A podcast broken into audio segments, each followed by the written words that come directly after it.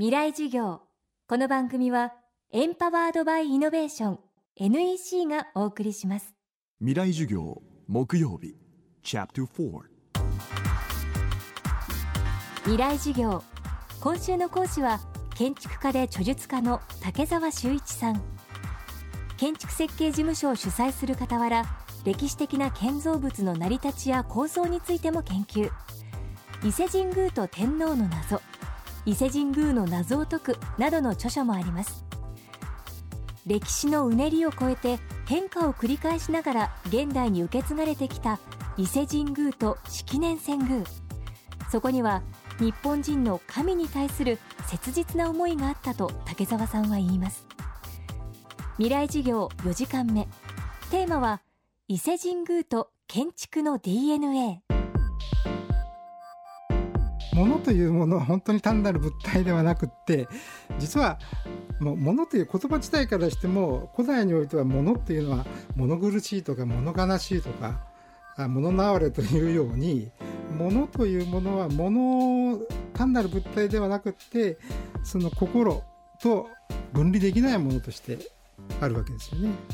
そういう意味ではその建築が単なる手段ではなくって例えば伊勢神宮の場合で言えば神様を蘇らせる活力をみなぎらせるという建築という行為そのものが目的ですらあったというかもうまさに目的そのものだったんですね。そういうその建築の持ってたその原初の力というか建築というのが人間のさまざまな願望なり意志、まあ、それはあのもちろん政治的なあるいは宗教的な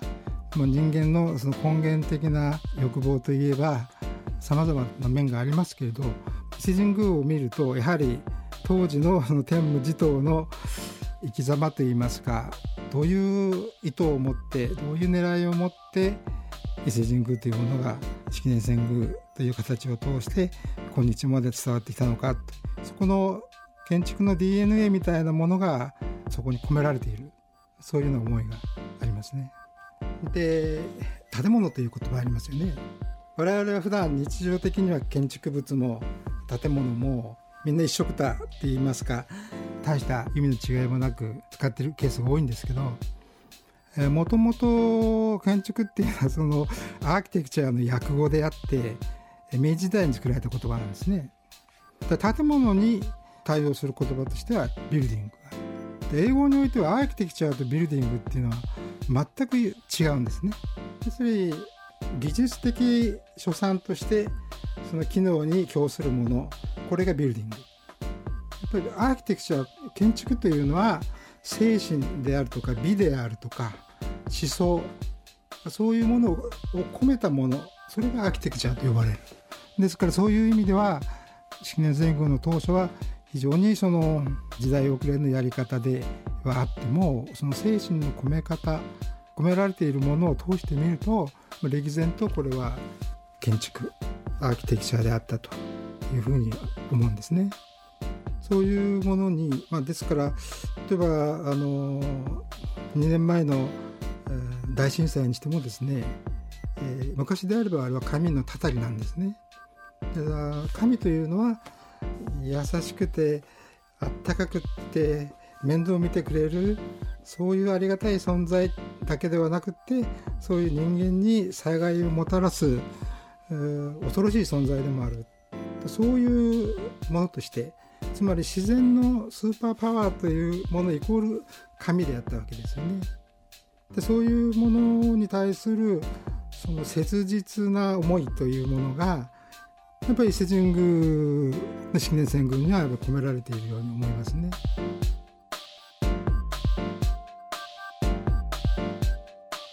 未来授業今週は竹澤修一さんの講義をお届けしました。この番組はポッドキャストでも配信中です。バックナンバーも聞くことができます。アクセスは東京 FM のトップページからどうぞ。来週は地熱発電と日本のエネルギーについて作家の真山仁さんの講義をお送りします。